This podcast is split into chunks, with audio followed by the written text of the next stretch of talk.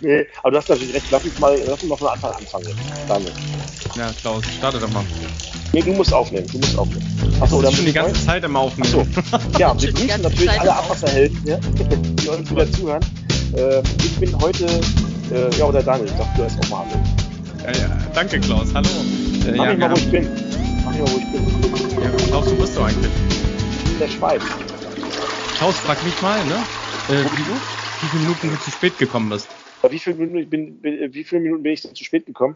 Äh, ungefähr 20 Minuten oder 25 Minuten müssen wir nachher nochmal nachschauen. Aber Das- ich sag euch, ich aber ne, auch sagen, ja, Daniel, warte ich aber auch sagen, dass ich zehn Minuten im Zoom-Raum gewartet habe, weil ich hier auf Teams Ja, gewechselt ja, habe. klar. und ich das Man findet wusste. immer Ausreden dafür. Also 10 Ja. Minuten kann gar nicht sein. Ich habe ihn ja parallel noch aufgehabt. Also du musst als 90 Minuten. Führungskräftespruch musst du sagen, hast du noch eine Ausrede, die mich nicht interessiert? Oder so. Aber das Wichtige ja dabei ist, dass wir schon in dem Vorgespräch, ne, haben wir uns so ein bisschen wieder über unterhalten äh, zwischen Svetlana.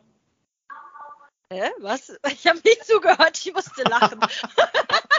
Siehst du, Vera, über was haben wir uns unterhalten? Ach so, wir haben uns schon über Frauen in der Wasserwirtschaft unterhalten und Diskriminierung und ähnliches. War sehr interessant. Genau. Ähm, gleich mehr übrigens zu den Gästen und äh, ich sag mal, das Vorgespräch, das wird irgendwann mal ein Outtake werden. Erstmal wird's live auf der IFAD, so, da, ne, wenn Klaus sein siebtes Bier trinkt, äh, veröffentlicht. Und ähm, ja, also wir befinden uns kurz vor der IFAD, Klaus, aber bevor es zur IFAD geht, geht, auf welcher Messe warst du heute? Oder auf welche Tagung? Also ich grüße euch, ich bin hier noch im Vortragsraum, man sieht das jetzt, ihr seht das auf dem Video, ich bin hier noch im Vortragsraum von VSA Kanalforum. Also VSA ist ja der Verein Schweizer Abwasserfachleute. Ich hoffe, ihr habt das jetzt richtig ausgesprochen. Wenn das nicht richtig ist, dann könnt ihr mich korrigieren in den Kommentaren irgendwie. Ähm, das war mega interessant. Wir sind ja mit, ich bin jetzt Mitglied im VSA übrigens, weil es billiger war, bei der Messe teilzunehmen. Aber ich bin jetzt, ich habe sogar bei der Mitgliederversammlung hätte ich abstimmen können äh, als Deutscher im Schweizer Verband. Das ist auch komisch. Also auf jeden Fall bin, äh, war ich jetzt hier zwei Tage und äh, schöne Grüße, Svetlana. Äh, der Michael Arnold, den habe ich hier kennengelernt. Hat, das war mega genial. Also so ein, Michael, du hörst es ja auch. Der Simon übrigens auch und der Roger auch. Also wir waren ja gestern Abend noch richtig toll auch unterhalten uns. Also nicht saufen, unterhalten. Es war richtig toll in so einem thailändischen Restaurant und die Themen waren super und äh, wenn man als Deutscher immer denkt, wir sind das höchste der Gefühle, ich sag mal, ich war beeindruckt, was die hier so abgebrannt haben an fachlichen, aber auch an, die haben mitdiskutiert, die sind proaktiv. Also ich kann nur sagen, mega geil, das war richtig toll. Also da gehe ich auf jeden Fall nächstes Jahr wieder hin. Oder übernächstes, wann das wieder ist. Übrigens heißt VSA Verband Schweizer Abwasser- und Gewässerschutzfachleute, Klaus. Ähm, Oh Mensch, ich habe Abwasserfachleute gesagt. Okay, tut mir leid, du hast Genau, recht. genau, hast, äh, hast eine Teilmenge davon bestimmt. Also das ist auch gut. Ja, also war gut für dich, oder was? Also hat Spaß gemacht, habe ich jetzt gehört. Daniel will Hast- triggern. Hast, hast Also Kollegen von Svet Svetlana getroffen, richtig? Daniel will mich triggern. Also Leute, fragt euch mal, was euch triggert. Daniel will mich triggern, das merkt ihr gerade. Ich lasse mich aber nicht triggern. Lass uns mal zu den Gästen kommen. Wir haben mal super Gäste. Richtig. Wir haben einen altbewährten Gast, ne, der, äh, die Person war schon mal bei uns äh, im Podcast. Äh, Klaus, welche Folge war das? Müssen wir das eigentlich gendern? Eigentlich müssen wir doch sagen, wie sagt man Gast auf Gästin. Gästin? Gästin? Ja, sicher. Sagt man Gästin? Kann man Gästin Ja. sagen? Mhm. Okay. Wir haben eine altbewährte Gästin. Ninnen, Ninnen. Gendersternchen. Gastin. Also, Svetlana. ich bin schon wieder total egal. Ich habe nichts getrunken bisher. Also, Svetlana, stell Ich dich nochmal das vor. ist das Problem, Klaus. Das könnte sein, ja. Es wird heute lustig, ja. Also, Svetlana, stell dich doch nochmal vor. Ja, äh, hallo, hello again. Äh, ich bin Svetlana Schölze. Vielleicht kennt ihr mich noch aus irgendeiner anderen Podcast-Folge. Da habe ich schon mal über Spurenstoffelimination gesprochen, beziehungsweise der, der Wissenschaft dahinter. Und äh, heute bin ich schon wieder da, weil ich mich irgendwie aufgedrängt habe und habe gesagt, wann ladet ihr mich endlich wieder ein? Und jetzt bin ich wieder hier. Aber diesmal habe ich meine Ex-Kollegin, muss ich ja schon sagen, die Vera mitgebracht. Vera. Wer- Erzähl mal was von Erzähl. dir. Wer bist du? Wo kommst du her? Ja, Warum genau. bist du jetzt hier? Hallo, mein Name ist äh, Vera Kohlgrüber. Ich ähm, wurde tatsächlich, glaube ich, namentlich sogar benannt in dieser Folge zu Spurenstoffen, die Svetlana gemacht hat. Und ähm, das, was zu Ozonanlagen erzählt wurde, war vielleicht nicht immer ganz so super. Und dann dachte ich, das nächste Mal muss ich eindeutig mitkommen, denn äh, an der Stelle, wo Svetlana die Expertin für die Aktivkohleverfahren ist, zu Spurenstoffeliminationsverfahren, würde ich sagen, dass ich das entsprechende Gegenstück oder andere, die andere Seite der Medaille war. Ich äh, beschäftige mich seit ja, circa fünf Jahren mit äh, Ozonanlagen zur vier, als vierte Reinigungsstufe. Ähm, in der gesamten Zeit war ich an der RWTH Aachen tätig und ähm, ganz neu beziehungsweise jetzt ähm, ab 1. Juni werden mich die Wege ähm, ans Kompetenzzentrum Spurenstoffe Baden-Württemberg tragen, also in meine alte Heimat zurück und da freue ich mich auch schon sehr drauf. Das heißt aber insgesamt werde ich der vierten Reinigungsstufe erhalten bleiben und mich auf jeden Fall weiter mit Ozonanlagen vor allem beschäftigen. Interessant, ja, herzlich super. willkommen. Irgendwann kriegen, wir, irgendwann kriegen wir alle nach Baden-Württemberg. Irgendwie. Ja. Da würde mich mal gleich interessieren, das können wir auch in der, in der Kategorie Abwasser einfach geklärt nehmen. Erzähl doch mal, was ist eine Ozonanlage?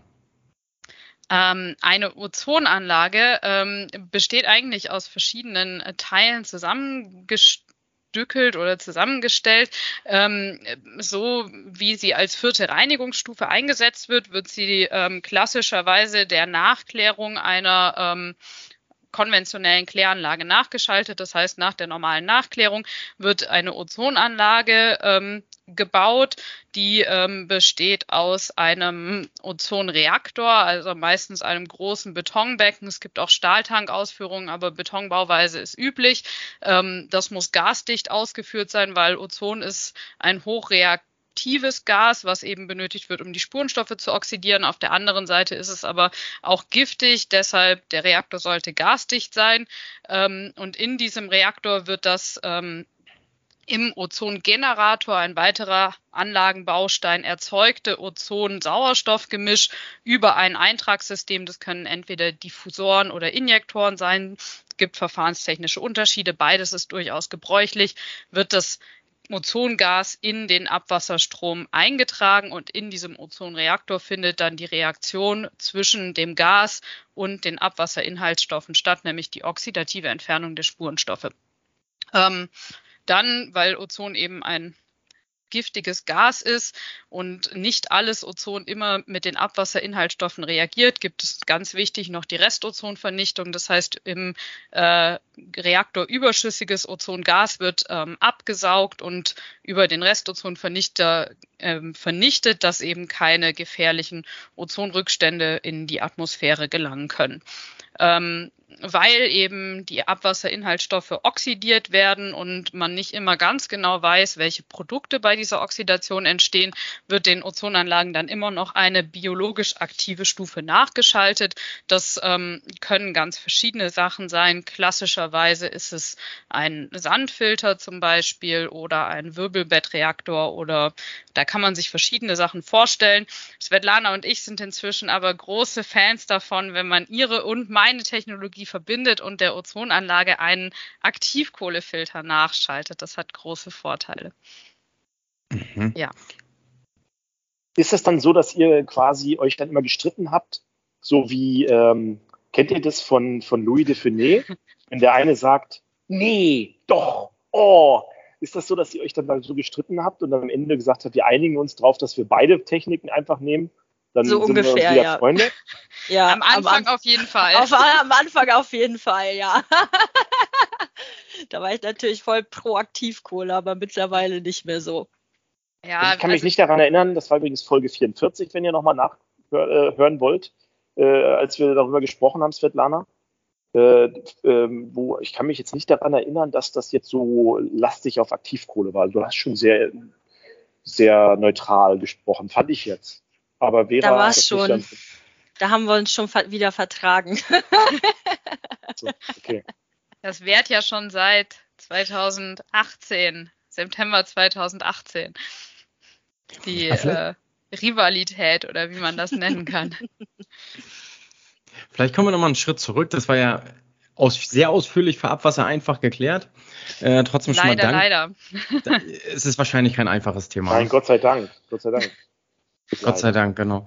Und äh, erzähl doch mal von was von dir selber. Wie bist du überhaupt äh, dazu gekommen? Warum begeisterst du dich für Abwasser und jetzt auch insbesondere die vierte Reinigungsstufe wäre? Ähm, genau, also der, der Weg war etwas ähm, eigentlich nicht sonderlich verschlungen, aber ähm, die Entscheidung, wie ich zum Abwasser gekommen bin, die habe eigentlich gar nicht ich getroffen, sondern die hat tatsächlich die RWTH Aachen getroffen.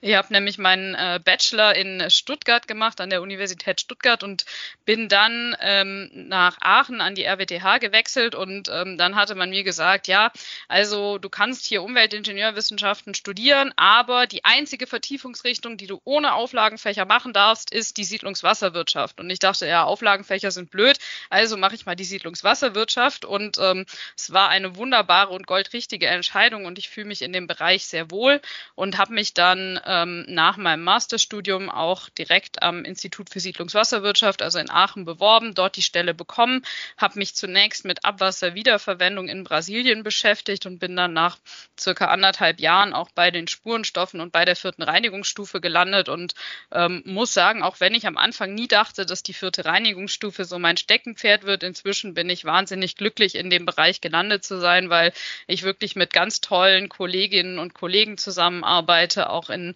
der DWA. Die Leute, die sich mit Ozon beschäftigen, sind alles ähm, super nette Menschen und ähm, ich habe das Gefühl, dass man richtig was Gutes bewegen kann, wenn man hier diese vierten Reinigungsstufen plant und da versucht, seine Expertise einzubringen. Und es ist wirklich ein sehr dynamisches Feld und ich habe es auf jeden Fall nicht bereut, in diesem Bereich gelandet zu sein.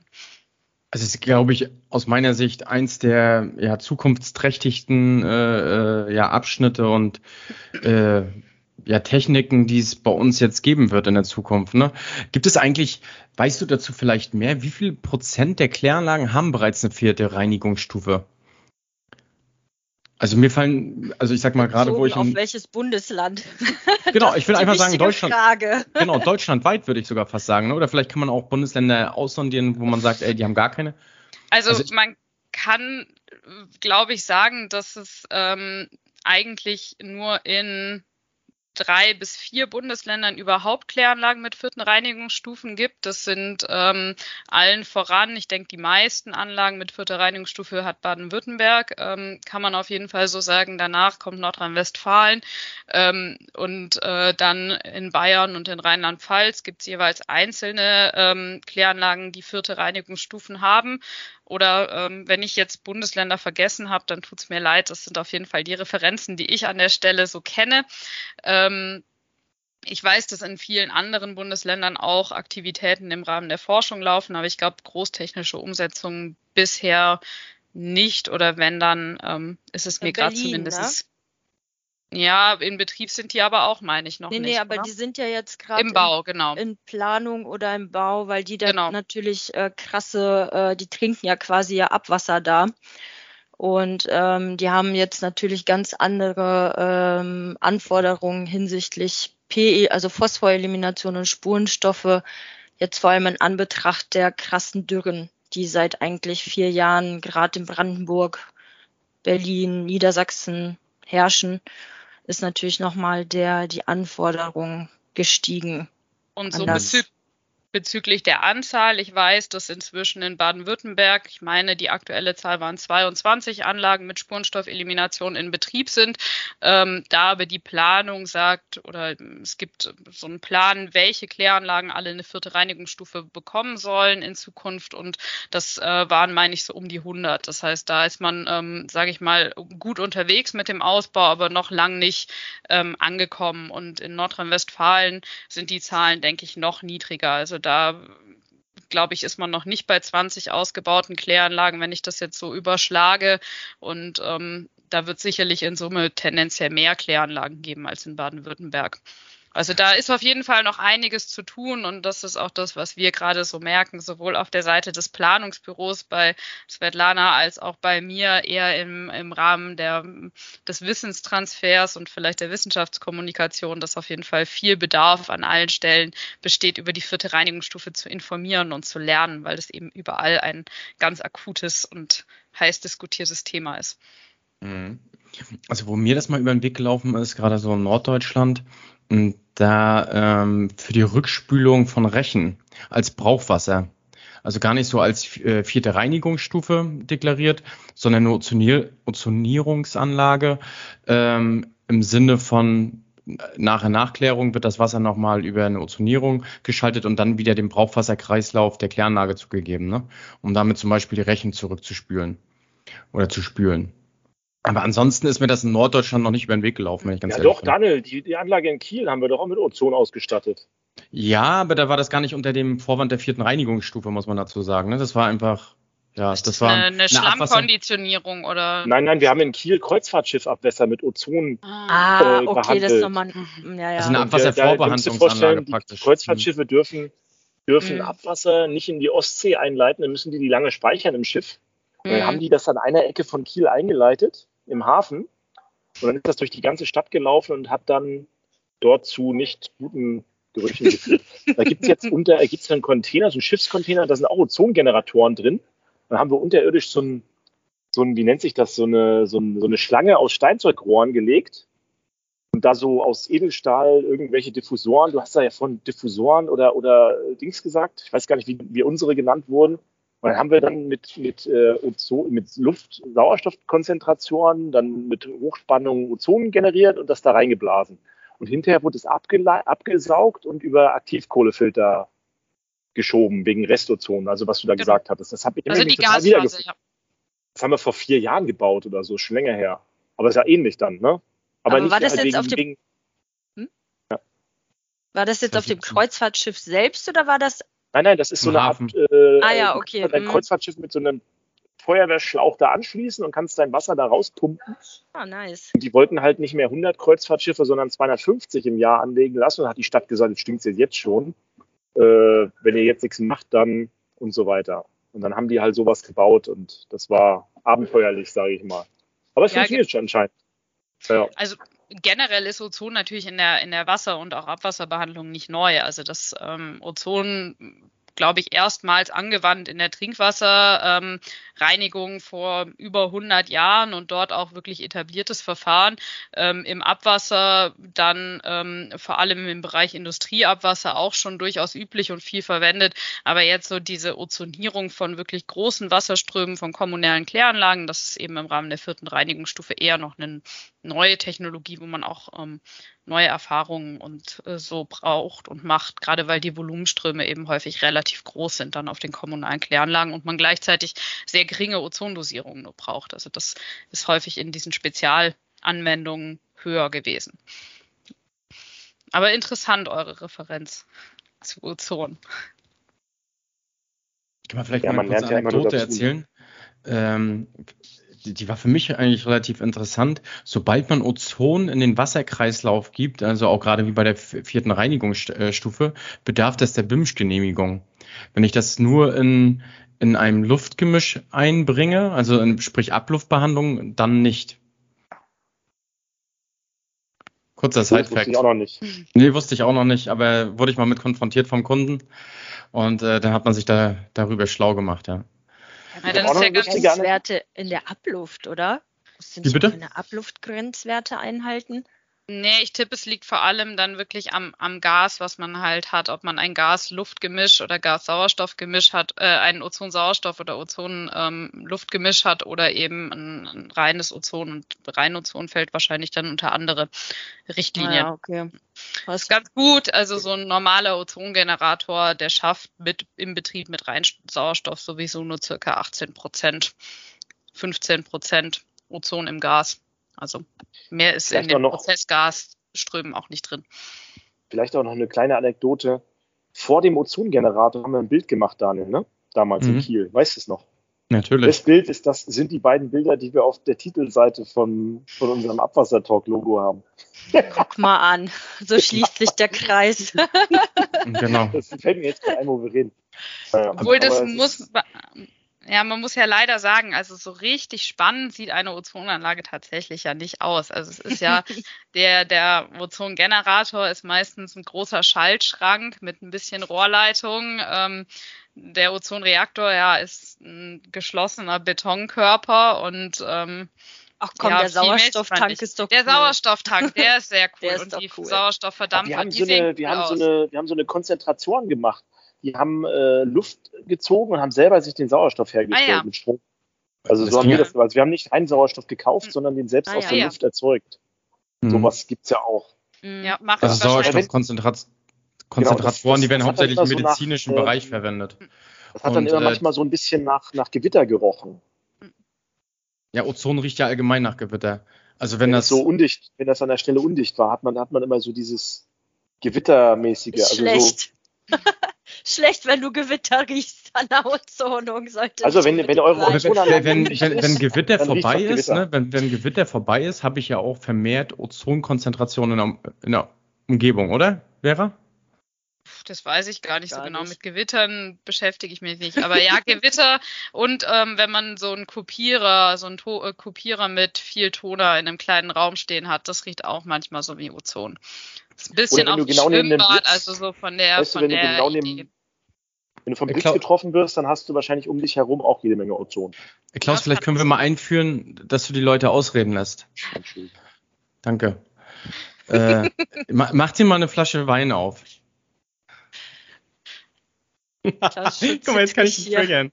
Schon total zittrig. Genau.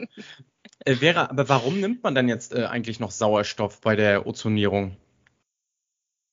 Ähm, häufig ist es tatsächlich wohl günstiger. Also ich bin jetzt ähm, noch nie auf der Seite der Planung einer Ozonanlage gewesen, aber ähm, alle Anlagen, die ich kenne, werden tatsächlich mit Reinsauerstoff betrieben. Das heißt, dort äh, fährt der Tanklastwagen an, liefert flüssigen Sauerstoff, ähm, der dann ähm, im Ozongenerator ähm, umgewandelt wird zu Ozon.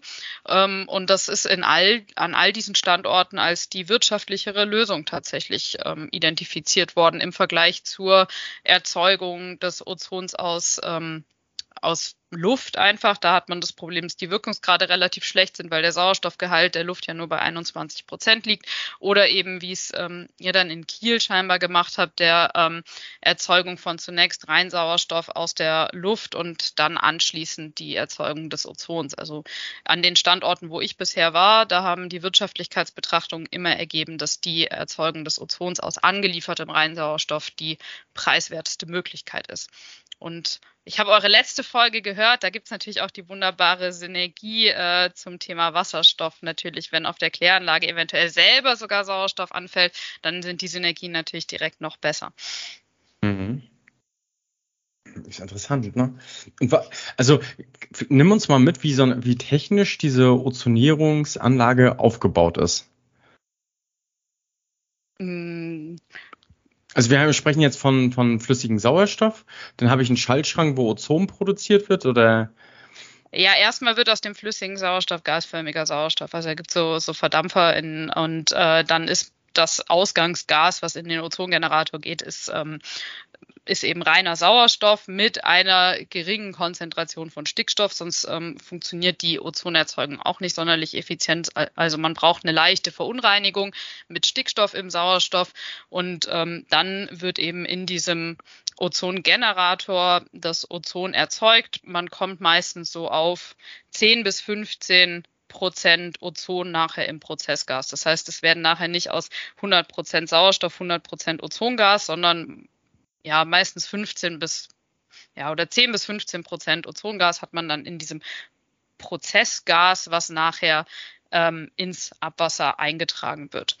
Und ähm, dieser Eintrag erfolgt eben über verschiedene Eintragssysteme. Also klassisch kann man sich vielleicht vorstellen, Diffusor-Eintragssysteme, das sind, ähm, die sind dann ähnlich wie im Belebungsbecken. Man hat ähm, das sind häufig Keramikdiffusoren, das heißt, man hat wie im Aquarium so einen Sprudelstein, so sehen die aus. Das sind einfach ähm, Keramikplatten und ähm, die haben eben ganz feinporige ähm, Öffnungen und da wird auf der einen Seite eben das ähm, Ozon-Sauerstoff-Gasgemisch durchgedrückt und dann hat man feinperlige ähm, Blasen eben in der in der Wasserphase. Und Ziel ist es eben, das Ozon so fein perlig wie möglich einzutragen, um eben zu ermöglichen, dass sich das Ozon auch wirklich gut im Wasser löst und mit den Abwasserinhaltsstoffen in Kontakt kommt. Das andere Eintrags zu dem, Eintragssystem, zu dem ich tatsächlich nicht so viel weiß, sind Injektorsysteme. Da wird im ähm, wird im äh, Bypass Ozon äh, schon einem kleinen Teil des Wassers zugegeben unter höherem Druck und durch die Druckentspannung nachher bei der Zugabe in den gesamten Wasserstrom hat man dann eben auch diese feinperlige Verteilung des Wassers. Die Injektoren sind insbesondere auf kleineren Kläranlagen gebräuchlich und die ähm, Diffusor-Eintragssysteme werden insbesondere auf großen, größeren Kläranlagen und in größeren Ozonanlagen verbaut. Aber man kann jetzt so nicht sagen, dass ein System generell vorteilhafter ist als andere. Also beide haben Vor- und Nachteile.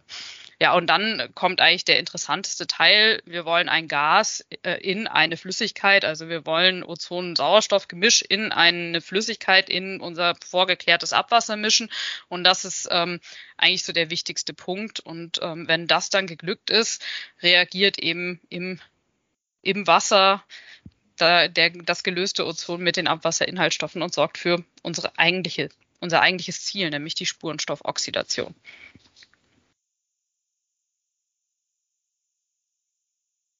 Da noch mal, ich habe noch mal eine Frage, ne?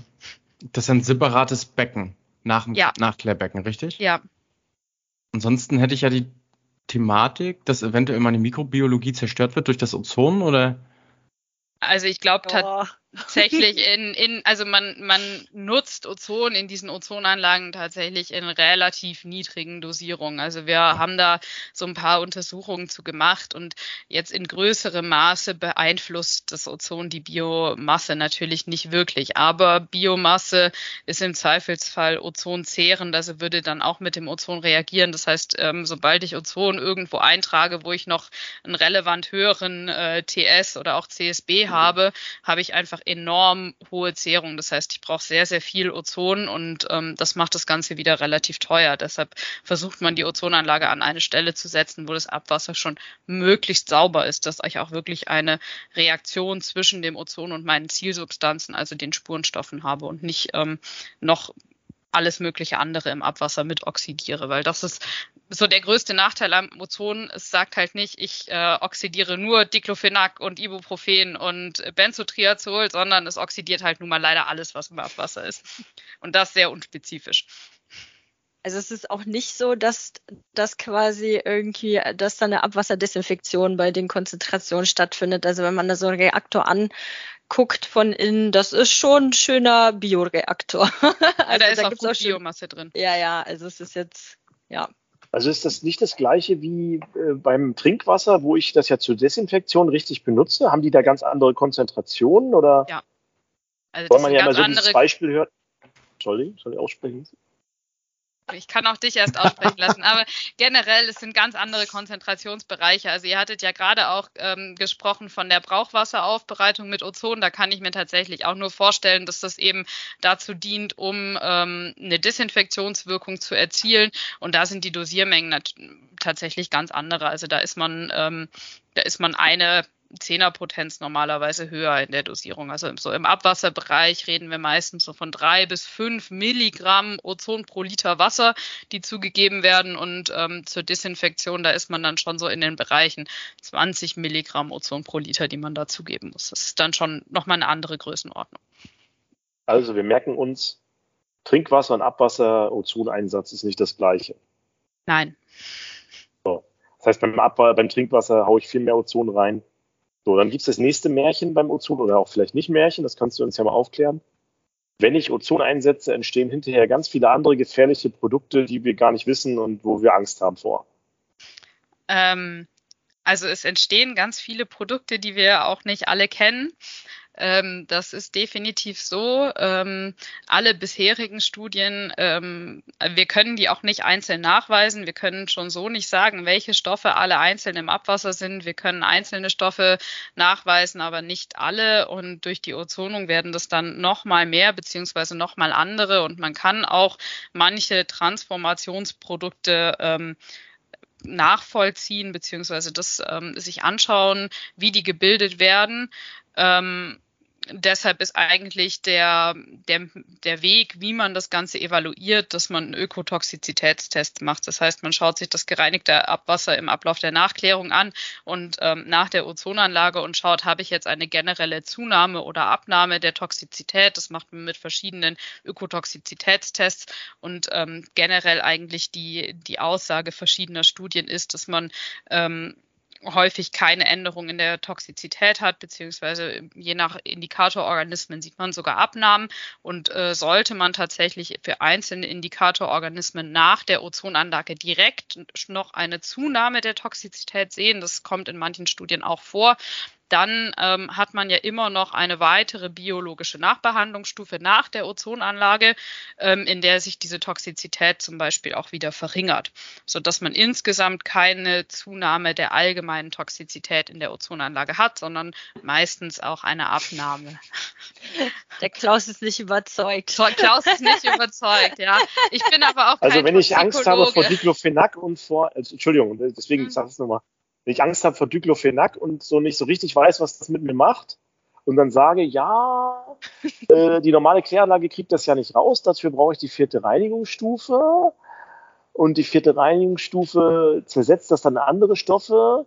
Und die kriegt dann aber die biologische Phase dann doch dann raus, aber vielleicht ja. auch doch nicht. Ja, die haben eine bessere Teil Bioverfügbarkeit. Die haben ne? schon eine bessere Bioverfügbarkeit. Also das ist so durch die Oxidation steigt die Bioverfügbarkeit generell an. Das heißt, man hat ähm, insgesamt dann äh, durch eine Ozonung dann auch nochmal eine Abnahme äh, von Kohlenstofffraktionen allgemein, also eine leichte Abnahme des Kohlenstoffs. Man hat eine Verschiebung von Kohlenstofffraktionen. Das heißt, die werden generell ähm, kleiner, also man, diese ganzen organischen Moleküle sind ja in irgendeiner Art und Weise lange C-Ketten, ob jetzt in, in Ringform, gerade wie auch immer. Ähm, und durch die Ozonung hat man prinzipiell eine Verkleinerung der Moleküle. Erstmal unspezifisch und je kleiner Moleküle werden, desto besser werden sie häufig aber auch biologisch abbaubarer. Und das ähm, ist ein Effekt, den man bei der Ozonung durchaus erzielt. Und eben die toxikologischen Untersuchungen zeigen eben, dass man häufig auch eine Abnahme der Toxizität nach der, ähm, nach der ähm, biologischen Nachbehandlung auch hat im Vergleich zum normalen Ablauf der Kläranlage. Also ich versuche jetzt mal einen Vergleich. Das Ozon ist wie der Vorschlaghammer, der die Vase, die nicht schöne Vase, die wir nicht haben wollen, zerstört und dann in viele Scherben zerhaut. Jetzt äh, kommen wir mal zur Aktivkohle, weil wir wollen das ja zusammen machen. Ist das denn für die Aktivkohle nicht hinterher schwerer, die kleinen Scherben noch rauszuziehen, wenn die Ketten kürzer sind?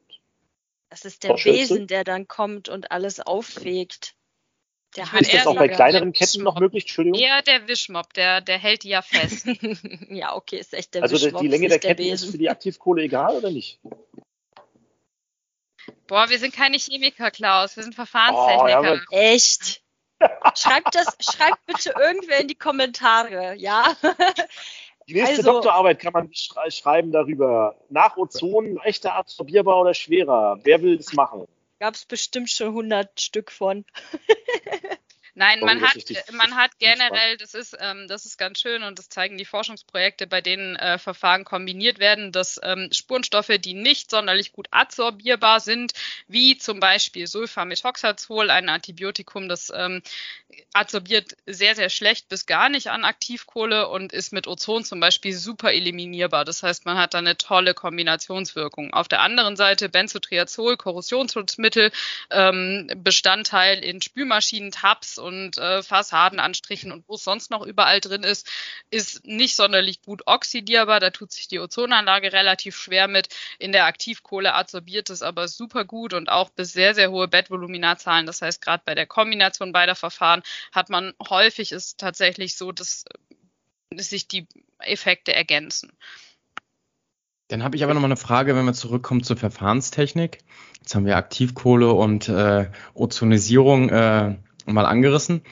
Was würde dann passieren oder was ist der Worst Case, den die Aktivkohle nicht möchte, wenn ich die vierte Reinigungsstufe mit Ozon davor hätte? Regenwasser. Regenwasser ist immer schlecht, egal ob mit Ozon oder. Wobei mit der Ozonung geht's ja eigentlich, ne? Dann habe ich da. Aber eigentlich habe, also du meinst, wenn ich eine Ozonung vorgeschaltet habe, dass irgendwas mit der Aktivkohle sein könnte, das habe ich nicht.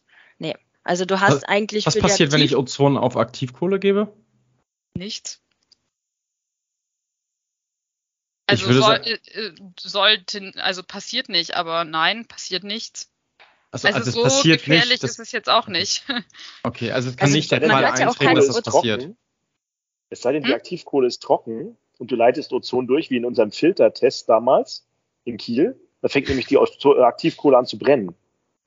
Weil Ja gut, die ist das- entzündlich, ne, wenn die staubtrocken ist. Also so Also ist das wenn, nicht. wenn du zu viel Restozon hattest, was wir hatten, Krass. in der, in der Restozonvernichtung durch den Aktivkohlefilter hat der Aktivkohlefilter angefangen zu brennen. Boah.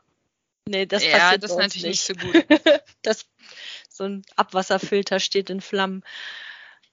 Nee, das war die, Also war der nass ist, Restozon passiert vernichtet. das. Ja, ja, das war nein, der katalytische Restozon. Ja, ja, ich weiß, die, Gas, die Gas. Gasbehandlung dann da, Ja. ne? Nee, aber du hast ja auch, eigentlich hast du auch gar nicht mehr so dieses Restozon im Abwasser mehr, ne? Das reagiert ja.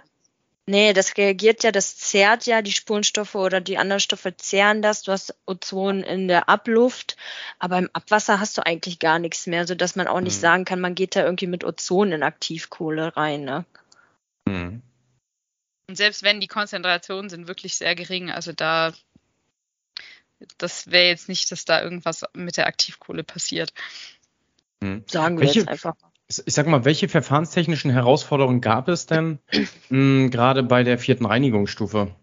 Jetzt auch gerade in den Erfahrungen, die man die letzten fünf Jahre gesammelt hat und wo gab es die größten Fortschritte? Welche Probleme gab es nicht? Mhm. Fangen wir damit an.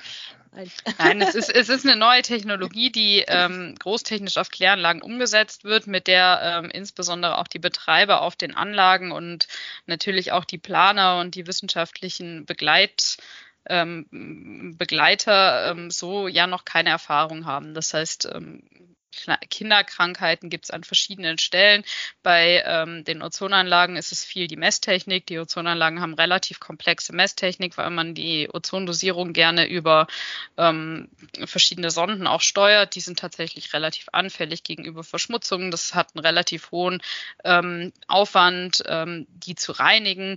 Dann ähm, so Systeme wie Diffusoren kommen prinzipiell auch eher aus dem Trinkwasserbereich. Da kann es im Abwasser auch Probleme mit Verstopfungen geben. Das ähm, sind so Sachen, die passiert sind. Und ähm, man versucht ja dann noch den Prozess möglichst effizient zu gestalten. Und ähm, gerade was einem so vielleicht gar nicht bewusst ist, aber Kläranlagen haben eben zwischen Trockenwetter und Regenwetter oder Nachtminimum und Regenwetter mit vollem Mischwasser eben extrem starke Schwankungen im Durchfluss und die sind in jeder Stufe einfach sehr, sehr relevant und die sind natürlich auch für eine vierte Reinigungsstufe ein Problem. Also wenn jetzt eine Anlage im Nachtminimum 300 Liter pro Sekunde bekommt und dann bei vollem Mischwasser 3000 Liter pro Sekunde, dann muss natürlich auch so ein gesamtes Ozonerzeugungssystem erstmal auf diese ähm, Bandbreite auch ausgelegt sein. Und das ist tatsächlich, ähm, sind so Sachen, die sehr herausfordernd sind. Und ja, Svetlana vielleicht zum Thema Aktivkohle,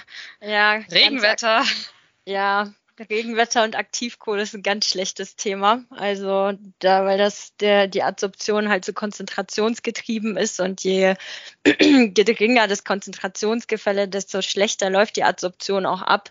Und ja, bei Regenwetter hat man natürlich sehr verdünnte Konzentration. Das findet die Aktivkohle gar nicht cool. Zum Teil kommen da auch sogar Desorptionen, je nachdem, wie ausgelutscht die Kohle dann auch ist. Dann ähm, geht es auch mal in die andere Richtung, dass sich die Spurenstoffe denken, ach, ich gehe jetzt mal zurück aus dem Korn in die Wasserphase. Da muss man so ein bisschen aufpassen. Und zu den betrieblichen Herausforderungen, also ich sag mal so, die Aktivkohle im Betrieb ist relativ einfach, also so von der Hydraulik her, vor allem wenn man da so Erfahrung hat mit Abwasserfiltration. Ähm, das also, das ist ja die Hydraulik und die die Beschickung, die läuft ähnlich. Ähm, ja, man muss nur äh, jetzt der Hinweis überhaupt, man muss bei der Erstspülung auf jeden Fall darauf achten, wenn man die Filter freispülen will. Ähm, muss man gucken, auf wie viel äh, Druck der Düsenboden ausgelegt ist. Alle äh, ganz wichtiger Hinweis an die Betreiber, bitte achtet darauf, dass ihr da nicht mit zu viel Druck drauf geht, sonst fliegt euch der Düsenboden hoch. Gerade passiert bei einer Kläranlage, die ich als Selbstständige betreue. Was heißt das als. War aber nicht meine Schuld. Was, was, heißt das Hochfliegen dann aus dem Becken raus und. Der kommt dann hoch, genau. Also der ist dann irgendwie wenn du zum Beispiel so eine Betonsanierung hast oder so, dann hast du da so ein bisschen Betonschlacke oder irgendwie so ein bisschen Verstopfung mit den Düsen. Da musst du halt ein bisschen mit eher mit Luft, Wasser gemischt dran und ähm, ja, wenn du mit zu viel Druck drauf gehst, dann kommt dir der Boden wieder hoch. Oder noch schlimmer, die Wand kommt dir runter, wenn der Düsenboden nicht nachgibt. Dann ist das Filterbauwerk quasi hin. Mhm. Mhm. Mhm. Okay. Ist, also ihr seht, Leute. Also verfahrenstechnische. Ja, okay. Dann, nee, sag mal. Danke. Ist okay. Darfst also, du auch unterbrechen, ist okay. Ich, okay, gut. Mich. Also verfahrenstechnische Herausforderungen habe ich nachher eher im Betrieb und noch nicht bei der Planung aktuell, beziehungsweise äh, oder so habe ich es jetzt interpretiert, ist das, oder ist das eine falsche Interpretation? Nee, ich finde es sehr lustig, weil wir auch immer sagen, dass der Betrieb und die Planung zwei verschiedene Paar Schuhe sind. Ähm, auf dem Papier sieht das ja alles immer ganz gut aus, gilt aber nicht nur für die vierte Reinigungsstufe, ne? Ja. gilt so ziemlich für alles. Und ähm, das ist ganz äh, das, das Nette, sage ich mal, dass ich, arbeite jetzt seit äh, gut anderthalb Monaten im Planungsbüro und mache jetzt auch ganz viel zu den vierten Reinigungsstufen. Und da hat sich einfach gezeigt, dadurch, dass ich jetzt quasi dreieinhalb Jahre Betriebserfahrung habe, das macht schon voll Sinn, ne? das irgendwie in die Planung mit einzubringen, weil ganz viel kannst du halt sehr leicht auf dem Papier ändern, wenn du es weißt, wie du es ändern musst. Aber später, wenn es einmal in Beton gegossen ist, ist natürlich dann schwierig. Ne? Aber klar, die Betriebs, ähm, das fällt dann im Betrieb auf. Ne? Und ähm, dafür habe ich ja dann auch gesagt, äh, da fehlt eigentlich irgendwie dieses ähm, zwischen Planungsbüro, ich stelle da irgendwie eine fertige Werkleistung hin und da fließt irgendwie Wasser durch und dieser Betriebsbegleitung, dass ich dann irgendwie wirklich eine dauerhaft gut funktionierende, effiziente Anlage habe, da fehlt irgendwie ein Schritt und ja, da mache ich jetzt selbstständig diese Betriebsbegleitung nebenher. Die Anlagenbetreiber da so ein bisschen zu begleiten. Ja, Vera. Letztes Mal haben wir ja von Svetlana coole Stories gehört. Was ist denn so das Lustigste oder das so eine coole Story, die bei euch jemals passiert ist bisher? Boah, ich, jetzt bin ich am überlegen. Also ich glaube, das ähm, Coolste war vielleicht auch so zur ähm, Giftigkeit von Ozon oder ähnlichem, ähm, als wir in, auf einer Ozonanlage ähm, mal das Wasser abgelassen haben, um äh, die Anlage von innen zu begutachten, zu schauen, wie der Zustand vom Beton ist. Also eine große Anlage, die auch ähm, länger in Betrieb war, haben wir in diesem Ozonkontaktbecken, also wo wirklich 24 Stunden pro Tag, sieben Tage die Woche Ozon eingetragen wird, einen lebendigen Fisch gefunden, beziehungsweise das Betriebspersonal hat einen einen lebendigen Fisch gefunden. Und ähm, jetzt kann man sich natürlich überlegen, wie der da reingekommen ist. Also die Vermutung ist, dass vielleicht irgendwie ein, ein Wasservogel dieses Fischei in seinem Gefieder hatte, der Fisch in die Nachklärung gekommen ist, von der Nachklärung dann in diesen Ozonreaktor und leider dort eben nicht mehr rauskam. Aber es zeigt eben, so, so fürchterlich giftig kann das Ozon dann auch nicht sein, wenn dieser Fisch in der Ozonanlage gelebt hat. Am Ende, war er leider, am Ende war er leider tot. Kennt ihr das nicht, wenn ihr wieder die Leine gezogen habt und dann sagt, ich brauche wieder einen neuen Stoff? Der Klar, war einfach nur Hai, der Fisch. Immer. Der das war ständig Hai. Also, aber ich glaube, der Fisch in der Ozonanlage, der war tatsächlich so mit das meiste. Und auch so, weil man jetzt Sorge um Biozynose oder so hatte. Also in der, in der Ozonanlage, da gibt es Schlamm und in dem Schlamm leben kleine Glockentierchen und alles Mögliche, was man sich unter dem Mikroskop anschauen kann. Und das ist auch alles sehr vital. Also man hat da keine Desinfektion im Abwasserbereich jetzt. Darf ich da mal fragen, warum denn nicht? Weil es dann, also der, prinzipiell könnten die Anlagen das, man müsste eben deutlich mehr Ozon dosieren. Ähm, hat dann aber nichts mehr mit vierter Reinigungsstufe zur Spurenstoffelimination zu tun, sondern dann wäre es eine Ozonanlage zur Desinfektion. Dann müsste man sie anders auslegen, also die Ozonerzeugungskapazitäten deutlich erhöhen, die Eintragssysteme vergrößern. Man müsste mehr Ozongas eintragen, hätte auch größere Kontaktreaktoren, weil man eben längere Zeiten für den, für, die, für den Eintrag und den Kontakt und die Abreaktion rechnen müsste. Also man müsste ganz anders planen und dimensionieren. Und ähm, man kann bei Ozonanlagen relativ genau sagen, dass sich die Betriebskosten einmal am Sauerstoff orientieren, das heißt der Sauerstoff, der gekauft werden oder erzeugt werden muss. Und auf der anderen Seite ist es äh, die Ozonerzeugung sehr energieintensiv. Das heißt, die Energie ist auch ähm, proportional zur eingesetzten Ozonmenge. Und ähm, deshalb ist einfach der Punkt, wenn man mehr Ozon dosiert, um zu desinfizieren, wird das Ganze auch deutlich teurer und schneller teuer. Und deshalb, ähm, solange Desinfektion nicht Ziel ist, würde man das auch nicht machen. Ich glaube, generell würdest du das auch nicht mit Ozon machen. Ne? Dann schaltest du eher so eine UV-Desinfektion hinter der Filtration oder so, also hinter der biologischen. Es gibt durchaus Überlegungen, ähm, Ozon oh, auch zur Desinfektion einzusetzen, gerade wenn man jetzt Abwasser ähm, oder Kläranlagen in trinkwasserrelevanten Bereichen hat, also ähm, solche Synergieeffekte durchaus zu nutzen. Ähm, und man hat auch bei den geringen Dosierungen durchaus eine Wirkung auf Mikroorganismen, die aber jetzt noch weit entfernt von den Definitionen einer Desinfektion ist.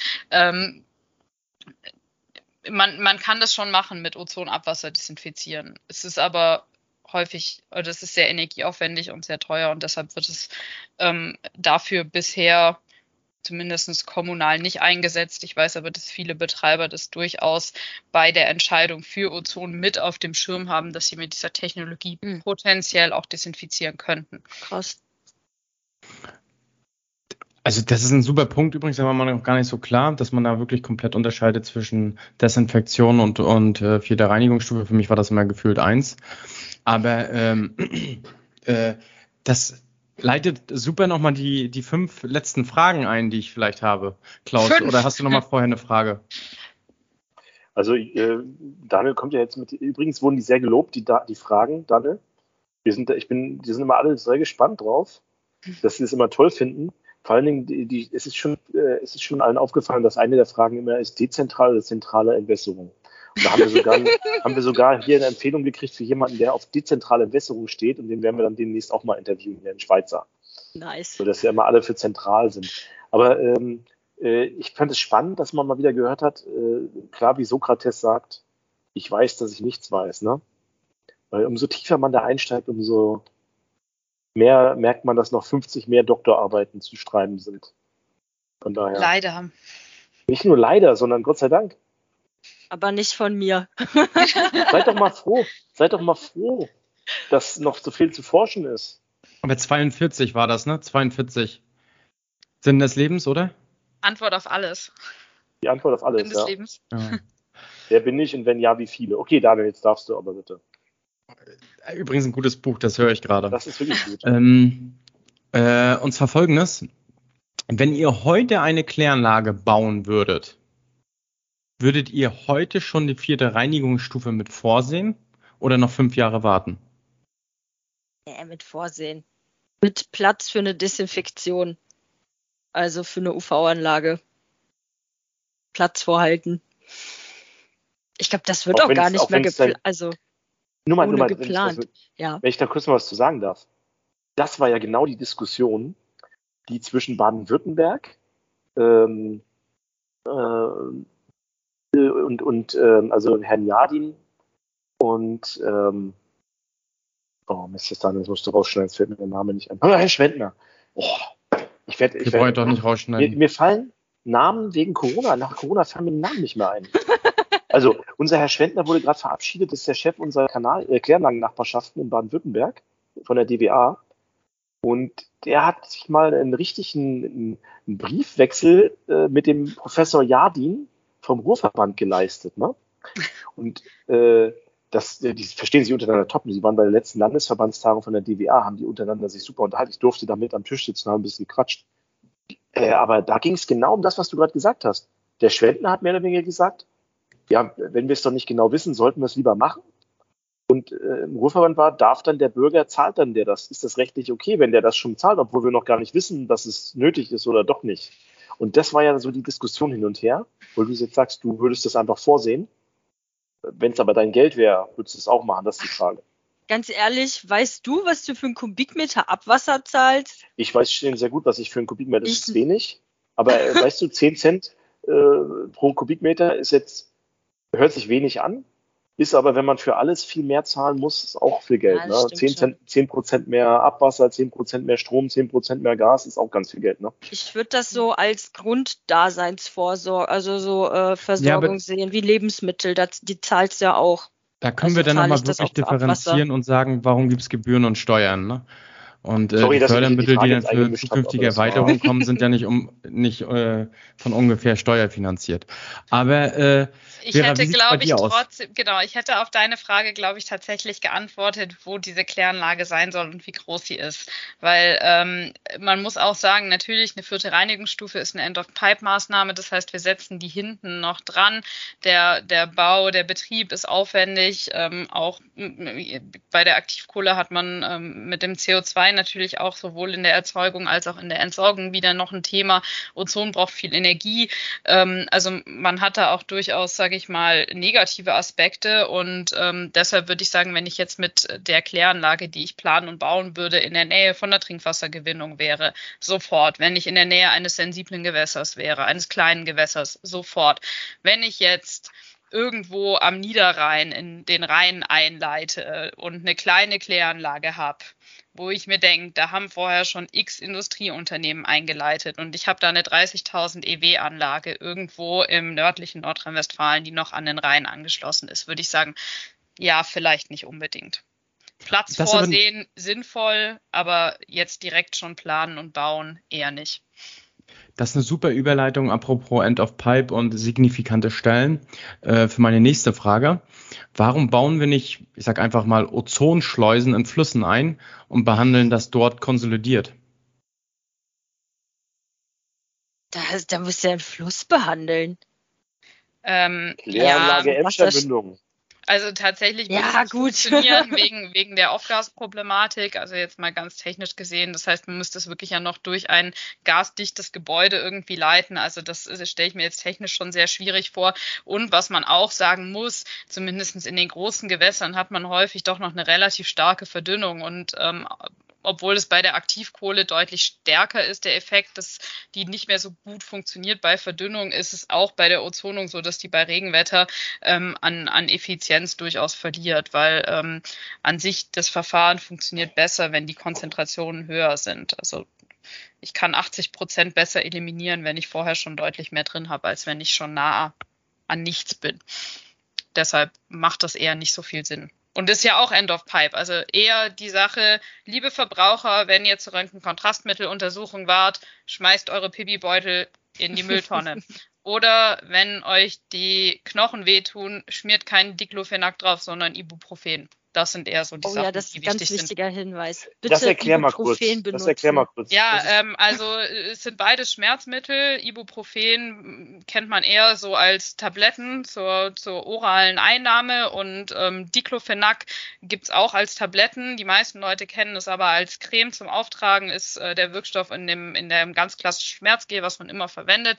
Ähm, und es ist einfach so, Diclofenac ist sehr, sehr schlecht biologisch abbaubar. Das heißt, ähm, was vorne in die Kläranlage reinkommt, kommt auch aus der Kläranlage wieder raus und ins Gewässer und hat dort tatsächlich auch negative Einwirkungen auf die Gewässerbiozynose und ist eine der Leitsubstanzen, die wir mit der vierten Reinigungsstufe versuchen rauszukriegen. Ibuprofen auf der anderen Seite, also das, was wir normal als Schmerzmittel ja vielfach nehmen, ähm, ist super oder sehr, sehr gut biologisch abbaubar. Das heißt, schon nach der normalen mechanisch-biologischen Kläranlage ist Ibuprofen häufig schon komplett abgebaut.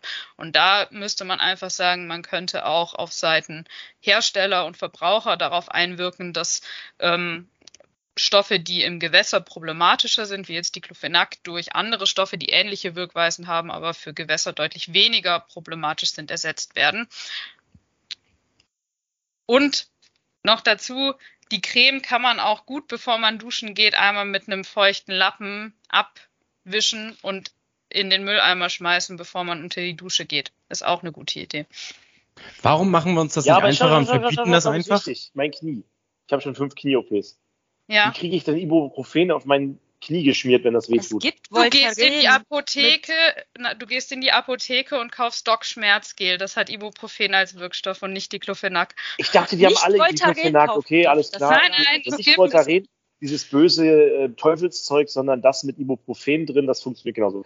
Also das Leute, danke. Genauso. Das wusste ich nicht. Oh mein Gott. Die Frage ist, warum machen, wir uns das nicht, warum machen wir uns das Leben so schwer und verbieten nicht einen Wirkstoff?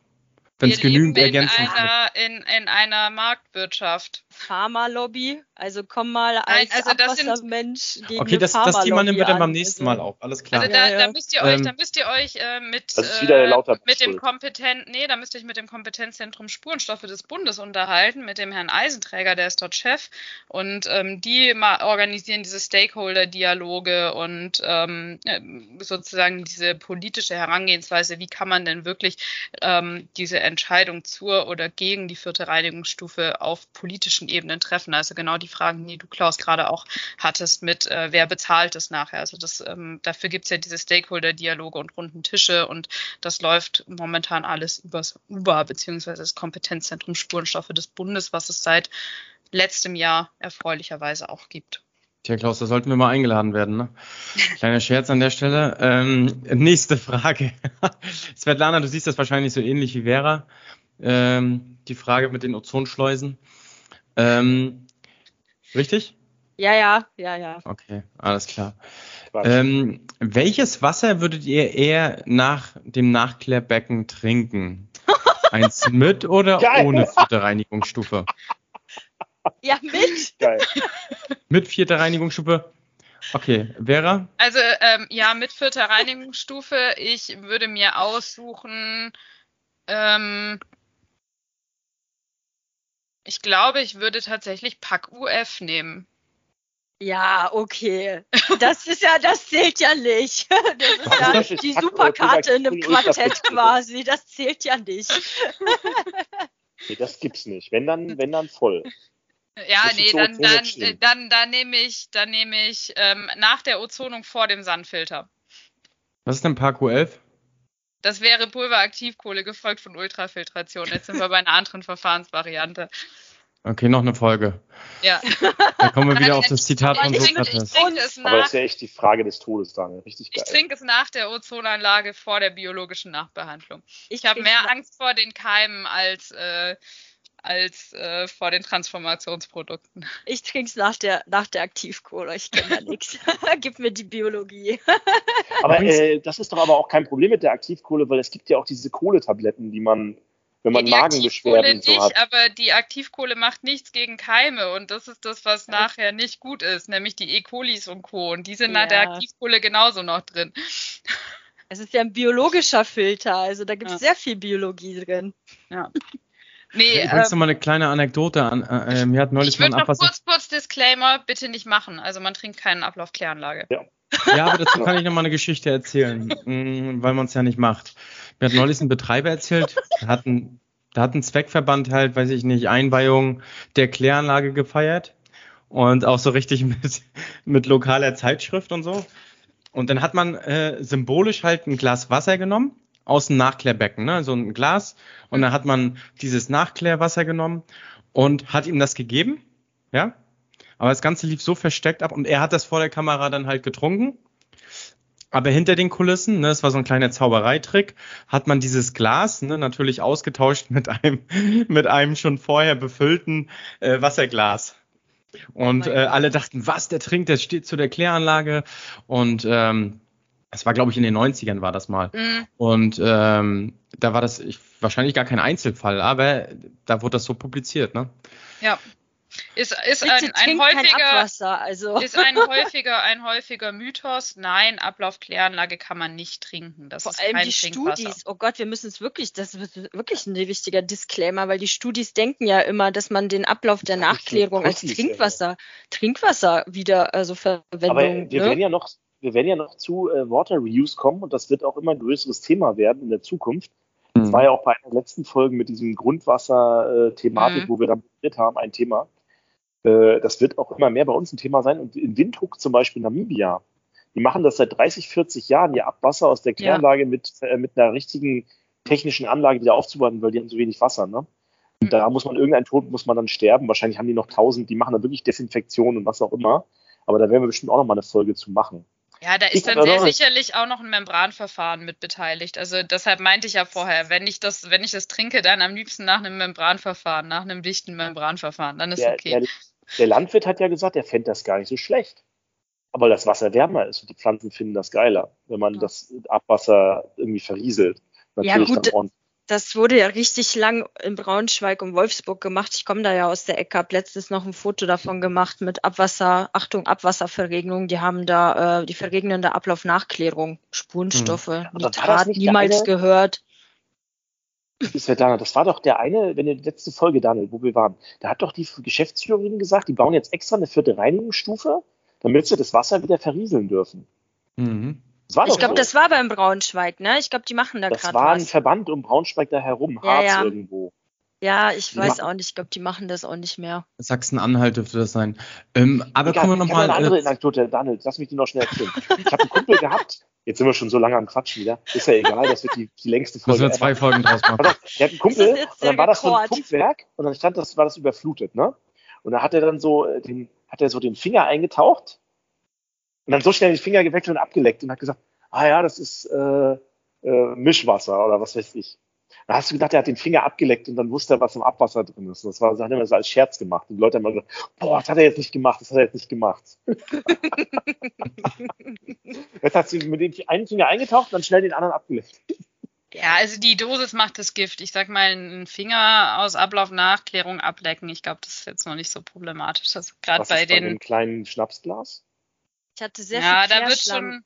Da wird schon interessanter. Ah, nee, das würde ich glaube dann schon Ist das ein typischer Fall von, wollt ihr euch 5 Euro? Kennt ihr das nicht auf einer Party? ah, ich fühle mich wieder. Wenn, einer, wenn also die Tabasco-Flasche okay. in der Mitte Klaus, steht. Was ist denn mit dir los? Ich habe hier so Kölsch Nur am Party machen. 5 Euro. Kennt ihr das nicht? Der, bei einer Party abends, dann steht eine Tabasco-Flasche auf der Mitte und dann sagt irgendeiner nach drei Bier, sagt, ey du, Klaus, willst du dir 5 Euro verdienen? Und dann sagt der andere, ich mach's für vier oder so. Oh Daniel, das machen wir bei der Landesverbandstagung, oder? Jetzt im Juni. Auf jeden Fall, auf jeden Fall. Ich bringe ein bisschen Kläranlagenwasser mit. Oh, ja, ich bringe auch Überschussschlamm oder auf den Tisch so. Und sagen, also, sagen, wir machen so stufenweise. Wer traut sich mehr? So, ja, da kommen wir bestimmt zur Nachklärung, Ablaufvorklärung, äh, Überschussschlamm, wer traut oh. sich mehr, wer bietet oh. mehr? Das ist so geil. Ihr, ihr, ihr seht das gerade leider nicht. Wir, haben, wir sehen ja, wir sehen uns ja hier als Video alle. Ihr hört das ja nur, ne? Das ist einfach sensationell. Aber kommen wir nochmal zurück zu den äh, fünf berühmten Fragen. Ähm, jetzt nochmal die alles entscheidende Frage. Wann gehört die vierte Reinigungsstufe zu den allgemein anerkannten Regeln der Technik? Ich glaube, es dauert nicht mehr so lange, aber ein bisschen wird es noch dauern. Obwohl Stand der Technik ist ja wichtig, Daniel. Ne? Stand der Technik auf Kläranlagen, allgemein anerkannte Regeln im Kanal. Ich kenne mich mit diesem Prozedere nicht aus, wie das so zu anerkannten Regeln der Technik wird. Also Aber ich, man da musst du noch mal Podcast-Folge mit, genau. Man kann schon mal sagen, allgemein, das, ja. ich wollte es nur kurz sagen, allgemein anerkannte Regeln der Technik ist DWA, Merkblätter und Arbeitsblätter. Stand der Technik ist das, Nein. was technisch Nein. Dachte ich. Allgemein anerkannten Regeln der Technik sind die Arbeitsblätter. Ähm, hier gibt es auch ein Gelbdruckverfahren und hier kann der Markt nochmal in Widerspruch gehen. Es gibt so diese Konsenspflicht, die dahinter steht. Hab ich doch gesagt. Nee, du hast noch Merkblätter dazu gesagt. Ja, bei den Merkblättern ist es nicht der Fall.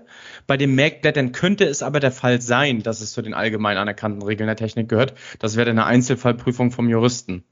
Aber grundsätzlich Merkblätter sind Stand der Technik, Arbeitsblätter allgemein anerkannten Regeln der Technik und dann gibt es noch den sogenannten Stand der Wissenschaft, ne, wie das denn mal die glaub, Professoren sagen. Jetzt nicht also die, weil Stand die, der Technik ist höher als allgemein anerkannte Regeln. Ja, ja, das, ja. Das war jetzt ja, falsch. Also, mhm. Ich kann, nee, ich kann nee. Stand der Technik ist höher.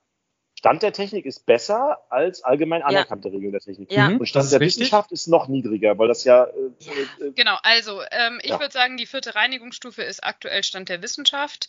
Ähm, es gibt für die Aktivkohle ein Themenband und ein Merkblatt der DWA, beides inzwischen veröffentlicht.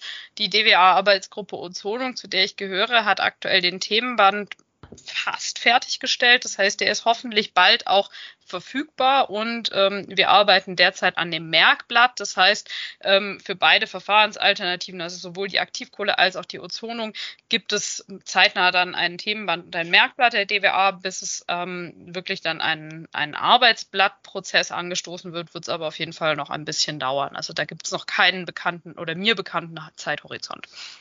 Das zur Einordnung vielleicht. Okay, cool.